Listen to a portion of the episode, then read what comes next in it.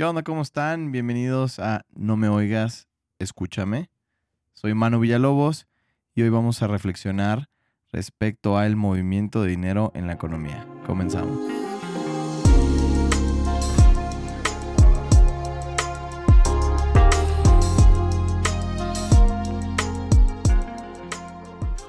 Hace un par de semanas, cuando empezó todo este tema de la pandemia y la crisis y se empezaron a detener las cosas, mi casero, la persona que me renta mi departamento, eh, lo vi un día para pagar la renta y se acercó a mí y me dijo, oye Manuel, este, digo, estás joven, entiendo que pues estás como comenzando y tienes tu negocio y demás. Eh, si algún día te ves como muy apretado, te sientes estresado con, con, con ese tema o financieramente o, en un tema personal, con toda la confianza dime y platicamos y vemos todo este tema de la renta y si no lo aplazamos un mes o, o, yo o, vemos cómo te puedo ayudar. O sea, muy buena gente, Jorge, tipazo. Y me quedé pensando un momento cuando me dijo eso en las consecuencias que podría tener el yo haberle dicho sí. Para mí hubiera sido muy fácil, muy cómodo, muy a gusto haberle dicho, ¿sabes qué? Sí, Jorge, eh, por favor, échame la mano, aplázame esto y tal. Pero en ese momento digo, yo soy financiero, me puse a pensar en el problema que genera el dejar de pagar. Si ahorita puedo pagar y si ahorita puedo gastar, no voy a dejar de hacerlo.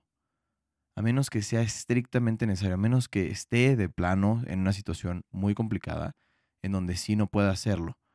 Y eso fue lo que le dije. Le dije, ¿sabes qué, Jorge? Te agradezco mucho, pero por el momento puedo seguirlo haciendo si en algún momento me veo muy complicado, sí me acercaré a ti y te diré y veré la manera de arreglarlo. Le dije, pero si te dejo de pagar, entonces tú dejas de ingresar ese dinero y tú dejas de gastar ese dinero en otro lugar o de pagarle a alguien más.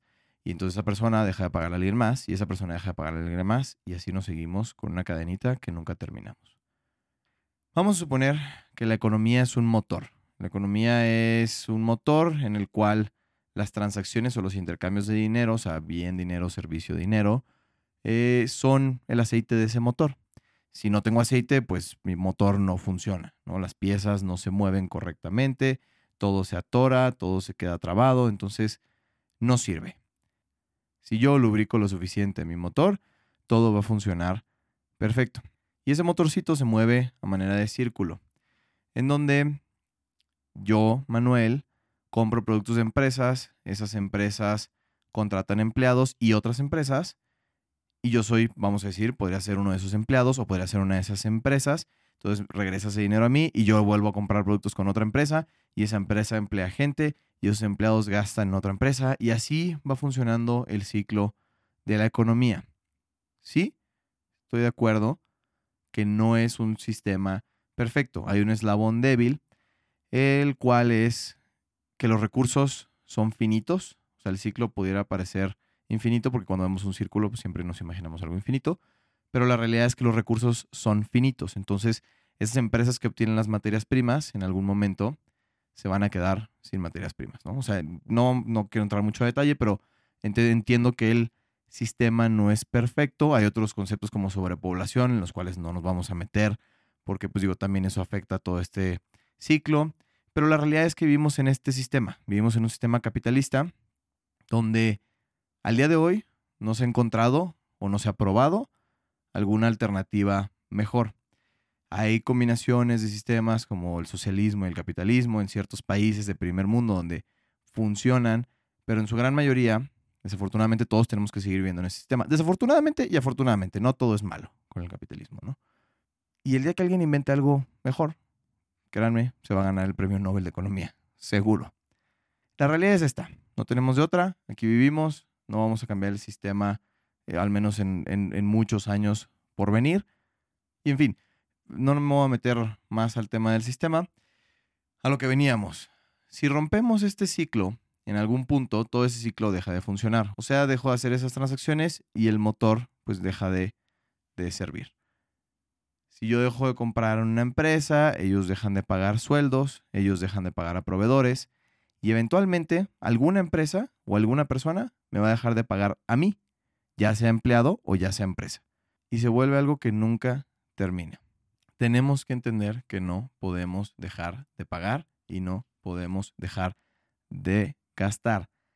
Si es que no lo tenemos que hacer o no nos vemos forzados a dejar de hacerlo. Entonces, si está dentro de nuestras posibilidades inyectar dinero, mover dinero, lo tenemos que hacer.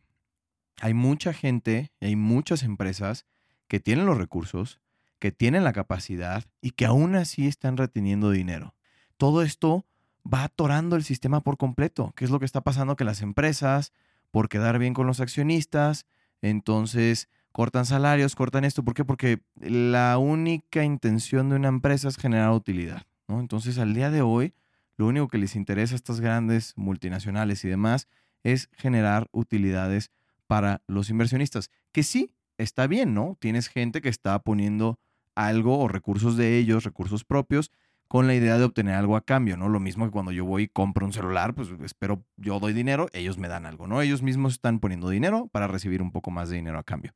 Es justo, pero no se vale que en situaciones como estas, donde de verdad las cosas están muy complicadas, grandes multinacionales que tienen, que, mueven miles de millones de dólares en el mundo, corten sueldos, corten empleos, corten gastos. O sea, no puede ser. Entiendes que un negocio pequeño lo haga, pero ¿por qué? Porque pues se ven en la necesidad de hacerlo. Entonces tenemos que entender que si yo puedo, tengo que hacerlo. Tengo que mover el dinero. Si no movemos el dinero ya, nos vamos a seguir hundiendo en este barco. Es muy, muy importante que lo hagamos y que reflexionemos y que entendamos que desafortunadamente en este sistema dependemos de que la gente gaste, de que la gente compre, de que la gente y las empresas paguen.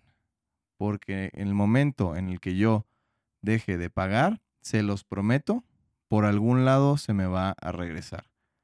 Mi cliente me va a dejar de pagar, la otra persona a la que le rento yo, a lo mejor si yo tuviera una casa y rentara, igual y él sí me deja de pagar. Entonces se va volviendo algo con lo que no podemos terminar. De verdad tenemos que estar muy conscientes que todo lo que dejemos de hacer, si es que podemos hacerlo, se nos va a eventualmente regresar. Se los prometo, porque esto sí es como un círculo en donde, sí, tú avientas para allá, pero viene el boomerang de regreso y por atrás te da un zap. Entonces, hay que agarrarlo. Si no, echar a andar este motor nos va a llevar muchos meses más de lo que esperábamos. Y eso es todo por hoy. Espero les haya gustado el episodio. Si les gustó, síganos en Spotify o Stitcher o Apple Podcast. Y nos vemos la próxima semana.